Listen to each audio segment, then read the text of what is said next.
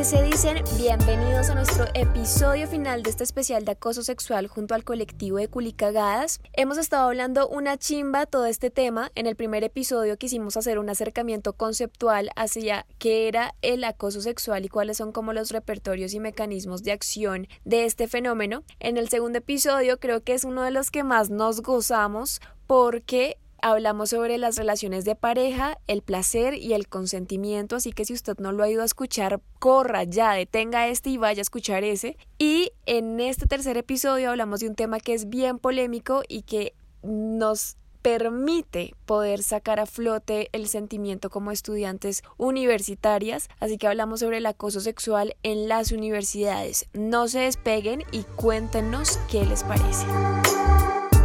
Este tema, digamos que es un poco más largo y ya entra un poco a que ustedes nos cuenten sobre qué es su colectivo y es para hablar un poco del panorama en las universidades sobre el acoso. Nosotras intentamos mirar estadísticamente con nuestra amiga la estadística que tanto le encanta a las personas para cuestionarle a uno cuando se hablan estos temas y nuestra amiga estadística nos dijo nenas vale verga no tengo números ahorita porque nadie se ha tomado el trabajo de hacer un estudio, un estudio juicioso en las universidades en Bogotá, en Colombia, y lo han hecho como con ciertas universidades, así que es muy difícil saber el panorama general del acoso. Pero de que existe, existe y eso no es mentira, no es una broma, no es un invento de las feminazis, como les encanta llamarnos. Así que yo quiero que ustedes primero nos cuenten qué es Culicagadas, cómo nace Culicagadas y cuál es el panorama de acoso que hay en la universidad. Me parece supremamente valioso todo lo que acabas de decir. Realmente sí, realmente tienes mucha razón. Se sabe que hay acoso, hay leyes que hablan al respecto, hay un protocolos en muchas universidades e igual casi ninguna universidad ha hecho declaraciones al respecto, ¿sí? O sea, viendo casos colombianos, si no estoy mal, solo han habido dos, una de ellas siendo la Nacho y otra la Univalle, si no estoy mal, puedo estarme equivocando, pero de resto ninguna, ninguna ha hecho, incluyendo la Javeriana. Entonces sí, digamos que sí, hay un protocolo y por ejemplo, bueno, pues en la noticia que apareció hace poco en Caracol, aparecía una representante de la universidad diciendo que yo no, quiero que, decir ahí que cuando las vi en televisión me sentí tan orgullosa, yo dije como, yes, nosotras no teníamos ni idea de que íbamos a salir y cuando salimos fui como, pucha, lo estamos haciendo muy bien, qué lindo, qué lindo estar resonando. Pero bueno, retomando el tema, solamente quería decir como, bueno, ellos dicen como sí, no, nos importa un montón, aquí lo rechazamos contundentemente, mano dura, tales. Pero lo que tú dices, a fin de cuentas, no hay ningún tipo de cuentas que hayan dado a las mismas estudiantes sobre cómo han tramitado los, los procesos, de qué ha pasado con los agresores. Y claro, aquí entra una cuestión que es fundamental que tengamos en cuenta y es el hecho de que el hecho de que es algo sexual y que nuestra, y bueno, de, de género y que nuestra cultura eso sea algo tan tabú, entonces así que se quiera relegar al plano privado, ¿no? Entonces ahí sí es privado, ahí sí la que tiene que manejar eso, la que se tiene que tratar, la que tiene que ir a la psicóloga o al psicólogo es la mujer que fue acosada. Ahí sí, como lamentamos mucho lo que te pasó, obvio no queremos que vuelva a pasar, le hicimos muy mal al que te agredió y a ti te mandamos a un proceso terapéutico. y al que te agredió, pues nada, pues que ojalá no lo haga. Entonces, pues digamos que esto es un tema muy importante, muy, muy importante porque precisamente es en este contexto donde nace Kulika Gas. Es muy joven, nacimos nomás el semestre pasado y surgió precisamente de esta inconformidad de muchas mujeres, muchas de ellas denunciantes, no todas, que habían sufrido de muchos casos no solamente de acoso, sino de violencia de género dentro del mismo campus universitario y no han conseguido pues precisamente ningún tipo de reparación satisfactoria para ellas o de proceso digamos que integral que contemple realmente sus necesidades. Entonces, pues digamos que esto surgió dentro de la Facultad de Ciencia Política, pero pues digamos que tiene aras de expandirse.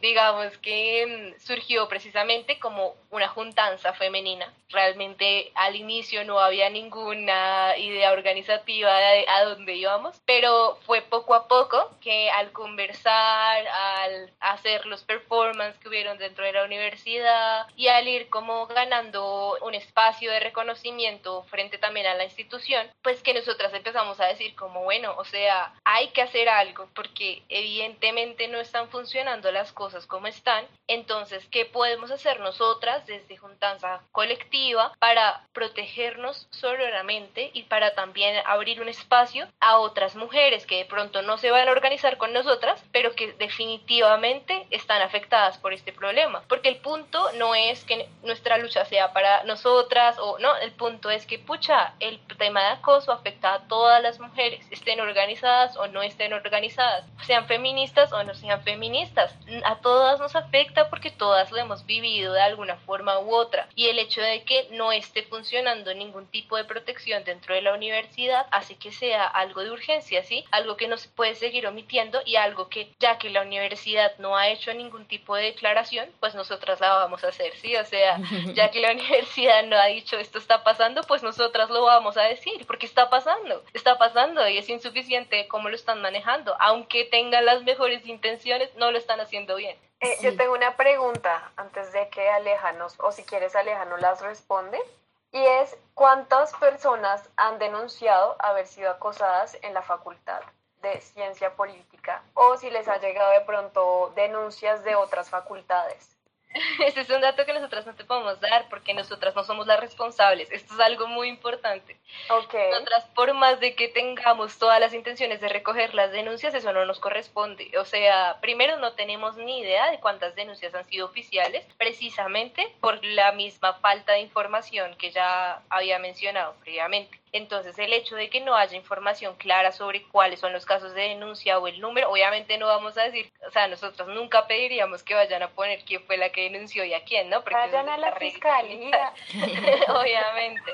Pero sí que por lo menos hubiera cierta transparencia sobre la información, ¿no? Pero no, hay nada. Entonces, digamos que nosotras no sabemos cuántos hay, hemos recogido muchas, pero pues realmente ese no es un dato como claro ni estadístico y precisamente creo que ese es el punto, no volvernos a, a remitir al número, porque a fin de cuentas estaríamos haciendo lo mismo que hacen ellas, las instituciones, como diciendo como eso es lo que le da la importancia. Entonces como que sí, además que hay otra cosa chiquita, antes de dar la palabra a Alejandra, qué pena, es solamente decir como hay muchas mujeres que son agredidas, que sufren acoso e igual no lo reconocen como tal, porque pues lo han normalizado, porque nos han enseñado que está bien, entonces digamos que cuántos realmente han habido, no tenemos ni idea, porque es que cómo vamos a saber realmente cuáles han sido las vivencias de esas mujeres que no han decidido hacer ningún tipo de denuncia, no porque nos hayan sentido maltratadas, sino porque simplemente piensan que eso sería la exageración o que eso sería el hacerle daño al más culpa. Sí, o porque se están haciendo las víctimas y así. Bueno, voy a intentar como son demasiadas preguntas. Bueno, primero yo creo que es súper importante decir que este es un problema de todas las universidades, tanto públicas como privadas, high class, internacionales, mejor dicho, de todas las, por lo menos en Colombia, de todas las universidades. Esto, segundo, y hace poquito estudié para esto y quiero leerles algo que, o sea, el tiempo le preguntó a la fiscalía que ellos que tenían para decir, como que cuántas víctimas había y bueno, en fin. Y la fiscalía básicamente respondió como nosotros no tenemos ningún dato de eso porque no importa. bueno, el caso es que o sea, la fiscalía decía como no es una categoría que esté dentro de la justicia, entonces no es algo al que nosotros podamos responder y por ende no es algo a lo que nosotros podamos tener datos. Y eso pasa con la universidad y eso pasa con todos. Y de hecho, en la nota de Caracol decían como es que pues tienen que denunciar respecto al protocolo que existe en la universidad. Y lo que pasa con el protocolo es que es profundamente revictimizante porque está basado como sobre unos valores, esto que digamos como si tienen pues las mejores intenciones, como bien lo decía Lau, pero no necesariamente tienen los mejores métodos y esto hace que haya como una revictimización constante. Entonces, pues es una pelea muy grande y de hecho quisiera contarles que antes de em, que empezara la cuarentena, hubo una asamblea de género en la universidad. Y en esa asamblea se mencionaron muchas cosas, muchos casos, muchas situaciones de diferentes facultades a las que nosotras como culicagadas con dos semanas de nacidas habíamos dicho, pues empezamos como a, a pensarnos qué podemos hacer frente a eso. Y decidimos limitar un poco nuestra acción en términos de esta recolección de denuncias y en esta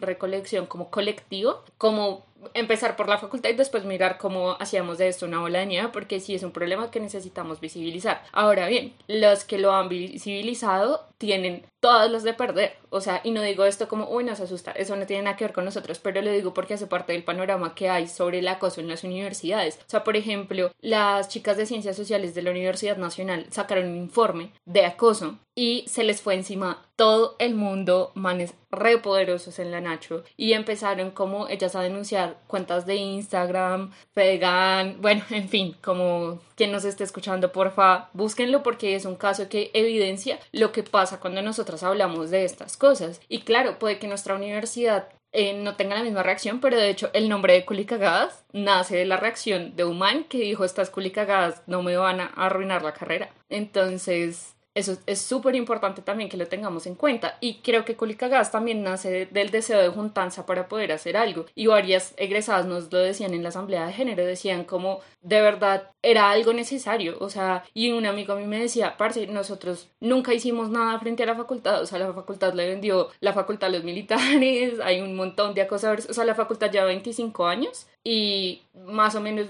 tres profesores que todos saben que son acosadores llevan ahí más de 20. Entonces, ¿cómo hacemos eso? ¿Cómo, ¿Cómo nosotros reaccionamos frente a eso? Y creo que esa es la pretensión de Culicagadas, cómo reaccionar no simplemente, no simplemente a este caso en particular, sino también mostrarle a la gente porque es un tema importante y estructuralmente también de dónde nace, no solo como en la historia particular de la universidad. Y no me acuerdo muy bien cuál, qué fue lo último que preguntaste, ¿lo podrías repetir? Lo último es cuál es el panorama de la universidad que pues ya lo han respondido mucho mejor. Me gustaría agregar algo súper chiquito frente a ese panorama y es que digamos que no es simplemente sobre los profesores, sino también sobre los estudiantes y confesándonos acá, pues ese también ha sido un reto para nosotras. Como mirar cómo hacemos que eso sea importante. El protocolo que tiene la universidad consagra esto y tiene un factor fundamental que me parece que todos los protocolos de todas las universidades deberían tener, que no se logró, digamos, gracias a la institucionalidad, sino a los colectivos que participaron de la construcción del protocolo, lo que también fue muy frustrante porque muchos colectivos como que la dieron toda en la construcción del protocolo y al final la universidad metió solo dos cosas. Una de ellas es la que les voy a contar, que es la de el campus extendido la noción de que si hay dos personas de la universidad, ya la universidad puede atender el caso. Y eso me parece fundamental porque no estamos hablando simplemente de clases, no estamos hablando simplemente de profesores, no estamos hablando, sí, o sea, estamos hablando de salidas de campo, estamos hablando de farras que se dan como en grupos estudiantiles, estamos hablando de simposios, estamos hablando de cualquier situación. Y esto también es súper importante tenerlo en cuenta. Cuando hablamos de acoso sexual dentro de las universidades, no lo hablamos simplemente en el campus, porque como lo mencionamos al principio de nuestra conversación, el acoso tiene unas dinámicas particulares dependiendo de dónde está espacializado, pero desgraciadamente están todos los espacios. Quiero sumarme a algo que está diciendo Alejandra, que me parece clave tenerlo en cuenta. O sea, sí, varía dependiendo del espacio del agresor, pero no significa que eh, pierda insistencia. Pero digamos que hay algo que también hay que tener en cuenta del por qué nació Culicagas y que no lo podemos obviar, y es el hecho de que precisamente cualquier tipo de búsqueda por reivindicación de los derechos de la mujer o de derechos dentro de la misma universidad según la historia de la misma universidad o incluso... Y más en facultades en las que el discurso sobre ese tipo de cosas es frecuente y que uno conoce como que son los ideales que persiguen muchos de las personas que terminan siendo eh, victimarios, ¿no? Sí. Y aquí hago una cuña ah, rápida y es vayan a ver nuestra primera circular que es precisamente sobre eso.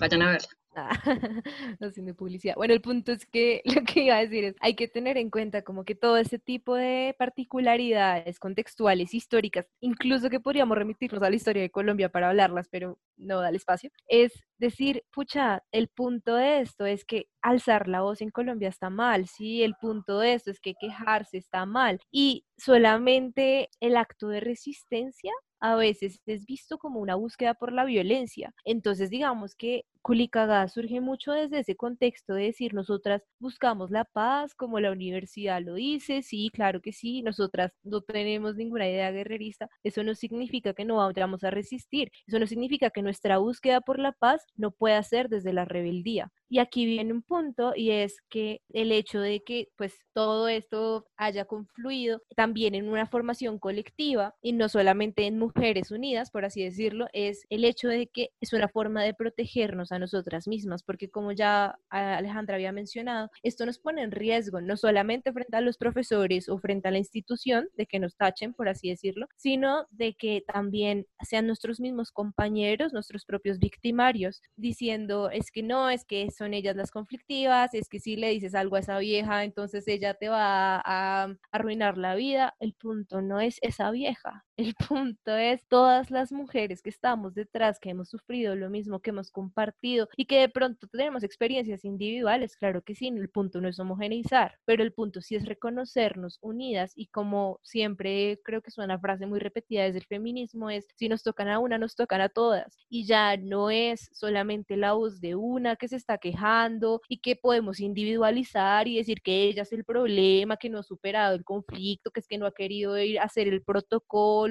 que es que no ha querido ir al psicólogo, que es que el problema es ella, sino que el problema somos todas, el problema somos todas porque es que no tenemos por qué aceptarlo, porque es que el problema no, bueno, más bien el problema no somos nosotras, el problema está en el contexto y nosotras solamente somos el reflejo de que algo está mal. Nosotras solamente somos esa voz que se resiste a ser silenciada, a una pacificación, no a la paz, sino una pacificación de un conflicto que no debe ser simplemente omitido y ya, porque eso es supremamente violento. Entonces, Culicagas es eso. Culicagas es esa red que no busca proteger solamente a las Culicagas, sino también a cualquier mujer que acuda a nosotras diciendo, pucha, estoy sufriendo de casos de denuncia, estoy, de, de, casos de denuncia, tampoco de casos de violencia de género. No sé qué hacer porque no me siento acogida en el protocolo, no sé con quién contar, no quiero ser revictimizada, no quiero que me digan que es que tengo que perdonar al man, pero simplemente tampoco estoy dispuesta como a, no sé, a, a ser parte de la colectiva, pero me quiero sentir apoyada, nosotras estamos ahí, ¿sí? Entonces es eso, como darnos esa seguridad, que es un principio feminista pues demasiado importante y que realmente creemos que es lo práctico de lo teórico que puede tener todo el feminismo. Digamos que hay veces es muy difícil entrar en charlas feministas sobre cuál es el feminismo real y tales, pero algo que sí es indiscutible es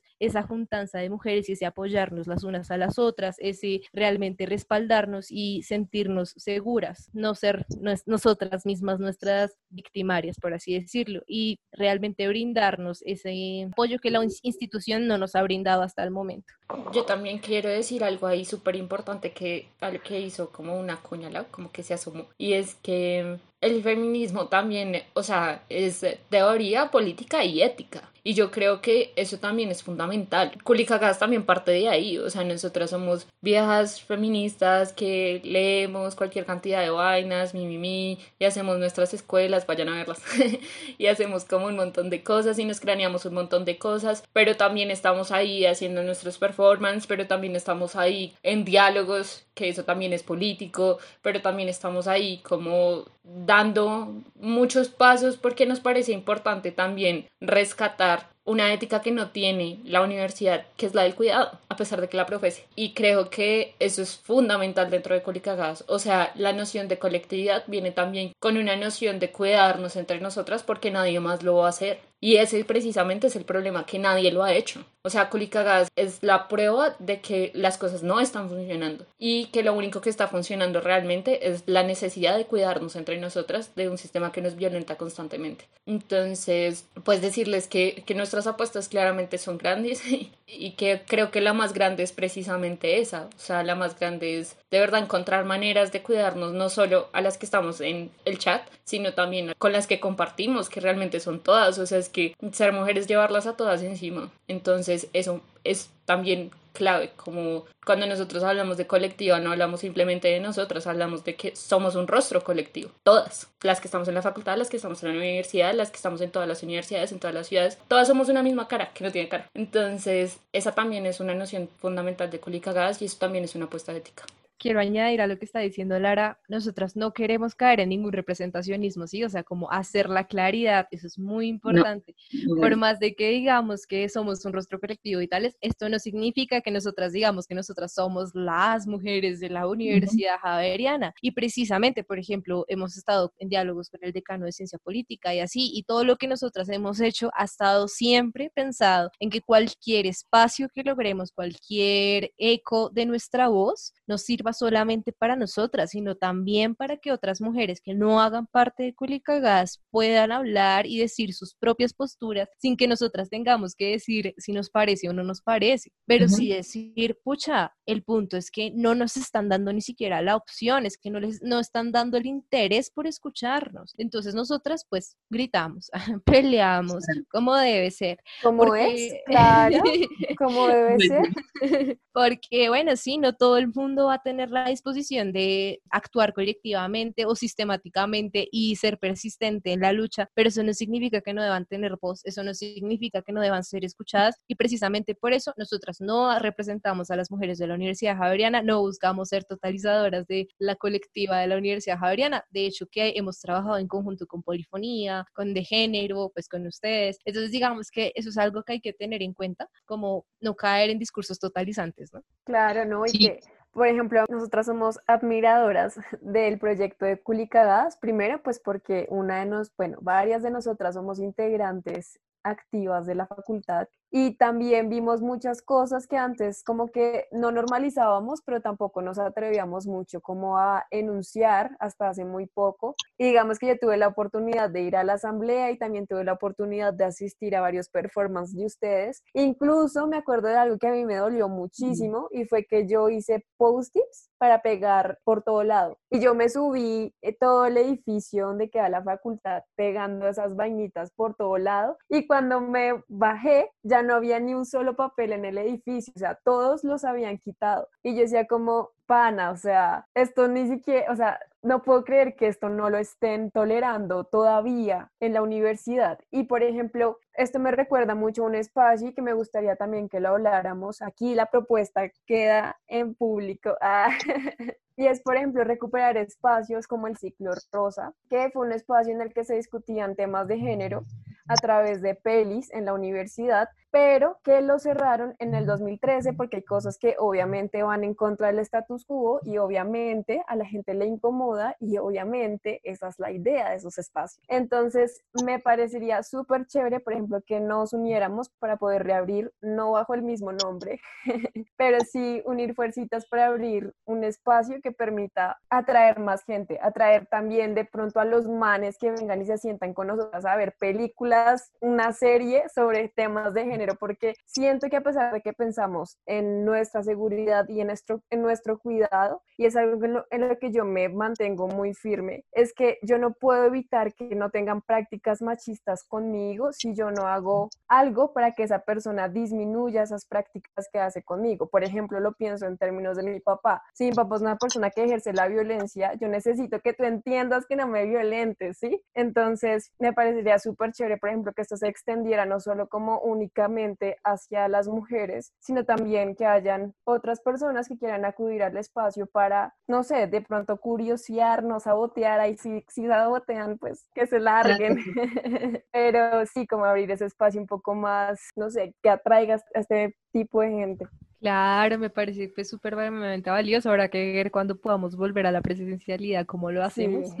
e igual, quería decir como que igual también algo que es muy importante es, como decía Alejandra, este no es un problema local, si este no es un problema solamente de la Universidad Javeriana, entonces también hay que pensar en cómo juntarnos, por ejemplo, con otras colectivas de otras universidades, cómo juntarnos como mujeres, porque precisamente ahí está el poder que tenemos, ya que la institución no nos lo está dando, el poder que tenemos de reconocer, de decir, pucha, esto está pasando, no lo sigan omitiendo, no lo sigan guardando por ahí en algún cajón, de que sí, lo estamos tratando, pero pues a fin de cuentas uno no ve los resultados. Entonces, digamos que sí, esto me parece supremamente importante. Y otra cosa chiquita que quería mencionar respecto a lo que acabas de decir es como, bueno, sí, o sea, me parece clave decir que todas nosotras creo que lo compartimos, estamos haciendo algo para cambiar los roles patriarcales de los que somos víctimas, por así decirlo, de las que sufrimos constantemente, pero igual creo que hay algo que es muy importante mencionar y es que muchas mujeres no lo hacen y eso no significa que no debamos contemplarlas a ellas también dentro de la misma lucha, Claro. O sea, claro. muchas mujeres no son conscientes de la violencia. Bueno, de pronto sí son conscientes de la violencia que está sobre ellas, pero no de lo sistemática que es, no de que hace parte de todo una red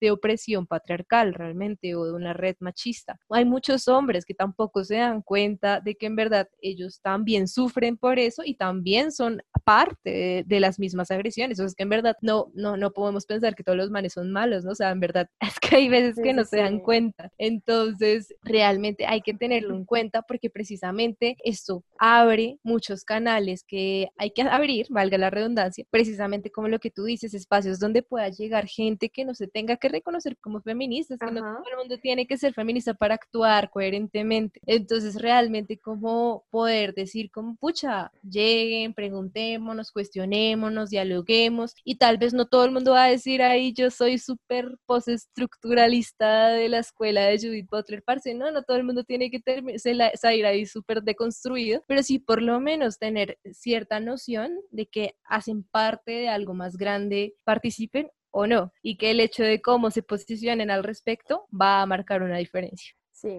estamos súper, súper de acuerdo. No sé qué les parece si hay dos temas que quiero tocar, así muy por encimita antes de terminar este episodio. El primero es sobre qué opinan del caso de Fedegan, que este caso de Fedegan ocurrió en la Universidad Nacional para contextualizar a nuestros oyentes y es un caso en el cual el nombre surge de los ganaderos que hacen parte de Fedegan, que no vamos a hablar sobre su dudosa procedencia, pero que así resultó llamándose un grupo en la Universidad Nacional y resulta que eran manes en los que rotaban los packs de los mal llamados ganados, que por cierto odio esa palabra con mi vida para referirse uno a los pretendientes. No sé, suena más lindo, no sé, mis fletes, pero ganado, parce, o sea, yo no soy una vaca para que me trates como ganado, huevón. Entonces, bueno, siguiendo un poco con este tema que me indignó bastante, ¿qué opinamos? ¿Qué sabemos de pronto en nuestra universidad que ocurre? O si no sabemos nada de lo que ocurre respecto a ese tipo de grupos de WhatsApp,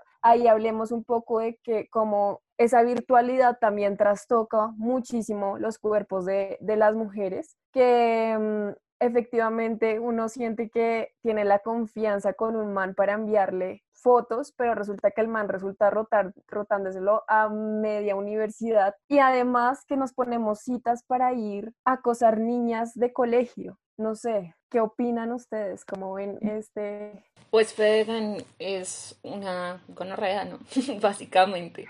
O sea, de verdad se, se Y pasaron. ambos, ambos Sí, Fedegan, ¿no? ambos fedeganes. Es un caso que de verdad uno dice, es una muestra muy grande de lo estructural que es esto. O sea, es que no es normal, marica, no es normal que yo le pase fotos a una persona, es que eso no tiene por qué salir de ahí. Si rotarle la foto a un man mía, desnuda, me hiciera una perra, igual eso no tiene por qué salir de ahí.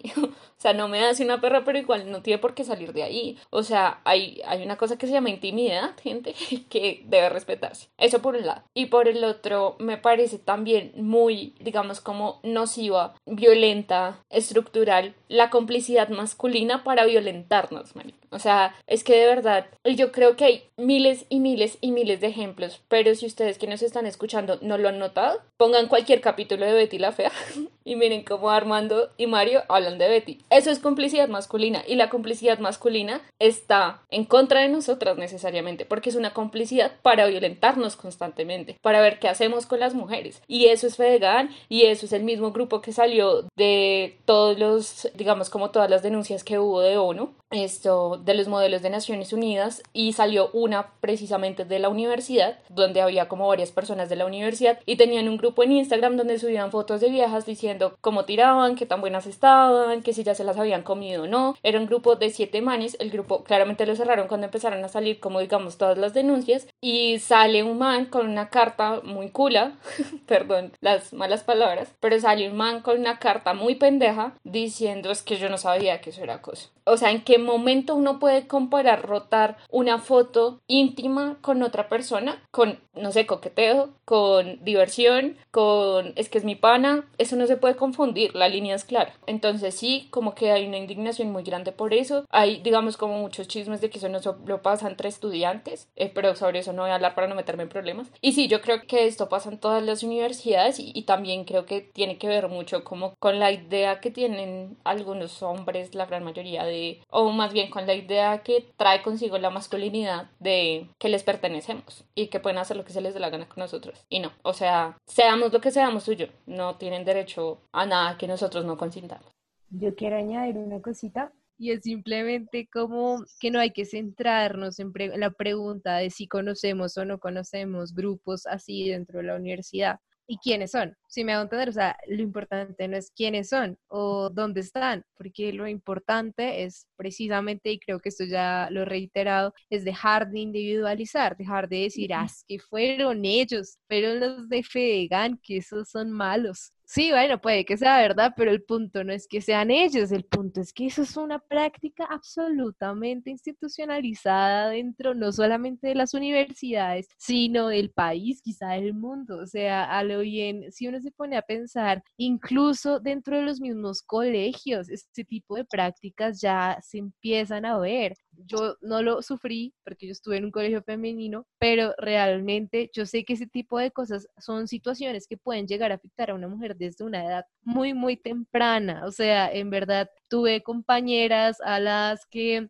les habían publicado packs cuando ellas tenían como 15, 16, parce. O sea, en verdad, ese es el punto. El punto no es preguntarnos si nuestra universidad es el problema, si, obviamente, sí, eso hay que preguntar qué está haciendo la universidad para replicar ese tipo de problemas, eso sí hay que preguntarlo, pero no empezar a decir quiénes son, señalémoslos y digamos, es que eres tú. No, obviamente sí hay que decirles, eres tú, estás haciendo las cosas mal, pero el punto es, es que son todos ese tipo de entramados que eh, alimentan un sistema muy, muy violento, tanto para las mujeres como para los hombres que no están de acuerdo con ese tipo de situaciones, porque sería una ignorancia completa decir que todos los hombres están de acuerdo con eso y que los que no están de acuerdo y se oponen declaradamente no sufren violencias, ¿no? Entonces digamos que esas son cosas que hay que tener en cuenta precisamente para dejar de individualizar el problema y dejar de, no sé cómo decirlo, pero ver solamente una cara de la moneda, como de solamente a esas víctimas o solamente a esa mujer que sí puso,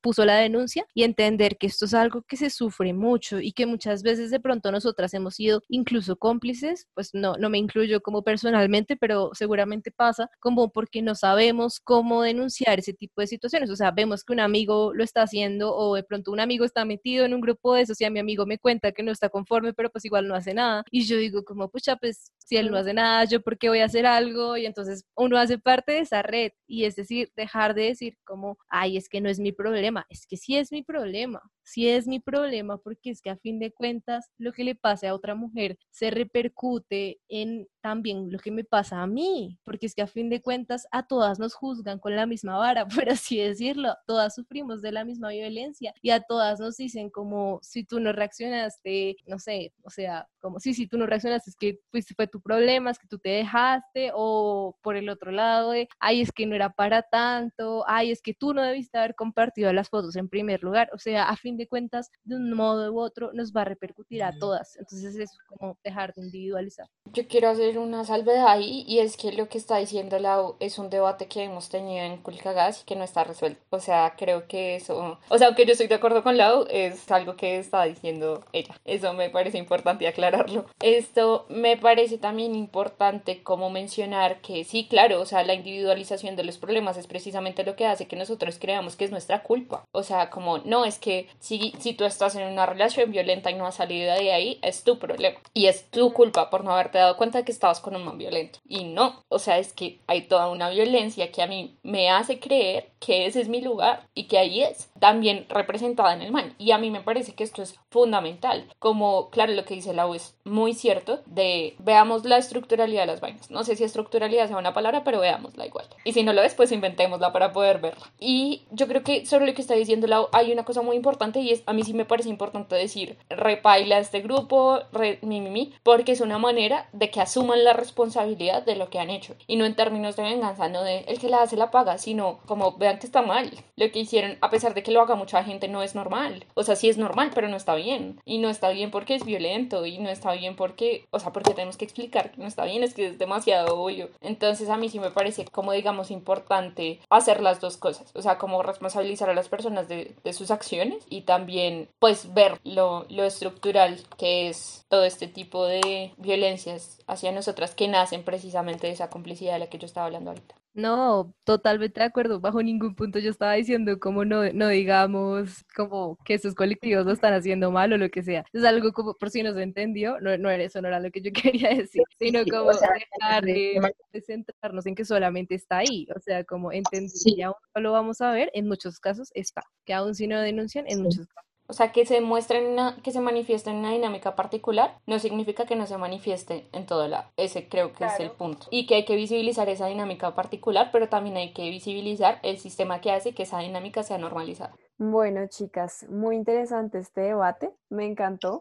Entonces, quería preguntarles ya para terminar y que me digan de una manera muy, muy resumida, para ustedes, ¿cuál sería el tratamiento para los acosadores, es decir, ¿cuál creen ustedes que podría ser como el castigo que debería recibir el acosador, teniendo en cuenta que lo que han hecho las instituciones y las universidades es simplemente apartarlos del lugar donde están en vez de hacer cambios estructurales en cómo de evitar, bueno, cómo evitar que la gente sea tan acosadora, ¿sí? Por ejemplo, entendiendo que si hay profesores acosadores, lo único que hacen es enviarlo a la parte administrativa, pero no hay como nada más que reproche el hecho de haber acosado a una estudiante. Eso por un lado, en resumidas, eh, así super flash para que respondan en cuanto a cuál sería el tratamiento del acosador y por otro lado, cuál sería el tratamiento para reparar a la víctima. Y acá digamos que les voy a poner un poco en contexto de cómo surge esta pregunta y es preguntarnos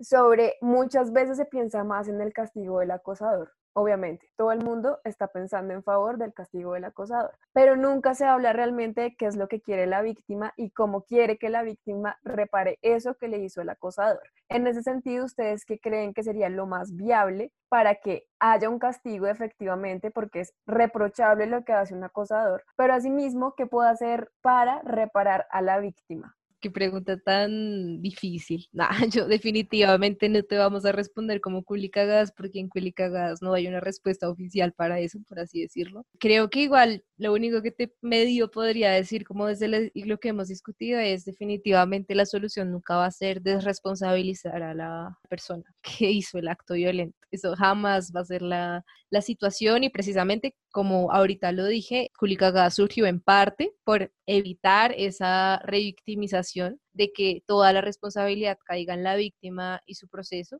y pues precisamente eso es algo que queremos evitar a toda costa. Ahora bien, dentro de otras discusiones que hemos tenido, pero pues no hemos llegado a ninguna conclusión, hay, hay algo que es muy importante y es entender que ni todos los casos de acoso son iguales, ni todos los casos son, necesitan la misma reparación, ni todas las personas que sufren acoso se van a sentir reparadas con lo mismo. Sí, o sea, esto es algo fundamental porque hay que entender que hay mujeres que se van a sentir reparadas completamente, por ejemplo, con situaciones como el scratch. Sí, hay muchas, muchas, muchas mujeres que van a recurrir a eso como principal mecanismo de reparación y es absolutamente válido. Pero hay otras que, por ejemplo, no sé, recurren, por ejemplo, al scratch, pero no quieren en realidad que este man se le arruine la vida, como es la idea de muchos machitos que piensan que ese es el punto del scratch. No, el punto no es ese. Y muchas mujeres en verdad son como, yo lo hice porque estoy cansada de guardar silencio, porque no me funcionó ningún otro mecanismo institucional, porque el man me seguía insistiendo, porque el man me seguía haciendo daño, porque el man en verdad necesitaba advertir a otras mujeres o lo que fuera. Pero eso no significa que en verdad yo tenga en mi corazón un deseo de que ese man le pase algo malo, de que no vuelva a trabajar, de que no lo vuelvan a contratar. O sea, hay que entender que cada situación es absolutamente particular. Entonces, esto es muy importante porque también implica una responsabilidad que tenemos nosotras también como feministas y como parte del proceso en muchos casos de escuchar a la víctima o escuchar a la mujer que sufrió ese tipo de violencias y no quedarnos y decirles como, ah, lo que tienes que hacer es esto, porque no, nosotras no sabemos qué es lo que tienes que hacer. Cuéntanos tú qué quieres hacer, qué es lo que te haría sentir a ti mejor, qué es lo que te haría sentir a ti reparada, qué es lo que haría realmente también un cambio a nivel del acosador o del que fue tu agresor en algún momento. Hay, hay muchos casos también, o sea, no podemos decir tampoco que el efecto va a ser el mismo si la persona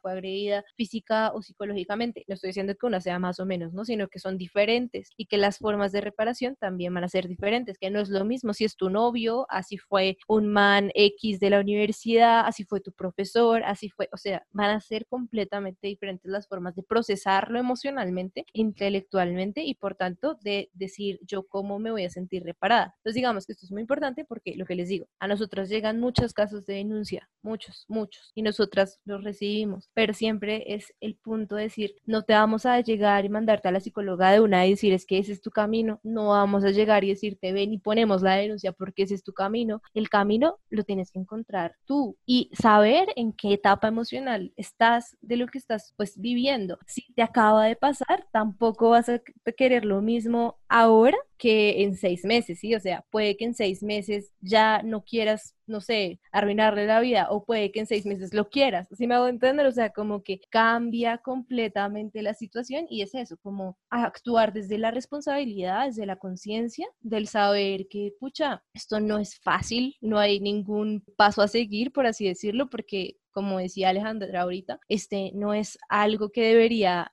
no, no, es algo para lo que deberíamos estar preparadas, ¿sí? Entonces, como no es algo para lo que deberíamos estar preparadas, no debemos pensar que hay un deber ser de cómo solucionar este tipo de, situaciones. Bueno, primero, claramente no, no voy a responder como culicagada, porque, o sea, sí como culicagada, pero no como culicagadas con ese. Creo que, pues bueno, como bien lo dijo Lau, la discusión sobre lo primero no está saldada. Yo que creo, creo que lo importante es cómo se recolecta la denuncia para que no siga reproduciendo la misma justicia patriarcal que nos revictimiza. Eso me parece que en ese punto hay que buscar como una solución, bien sea el cambio del protocolo, otro protocolo, otra manera, otra, no sé, como validación de las denuncias colectivas, por ejemplo, en fin, como si es dentro de la facultad y después se pasa a otras facultades y termina siendo un protocolo de la universidad en general, severo. Si no, pues igual, como que me parece que eso es importante, como buscar una manera de no reproducir la misma justicia patriarcal que nos violenta. Eso respecto a lo primero. Y respecto a lo segundo, yo creo que pues estoy muy de acuerdo con lo que acaba de decir Lau respecto a preguntar, o sea, ¿tú qué quieres? También creo que es importante tener en cuenta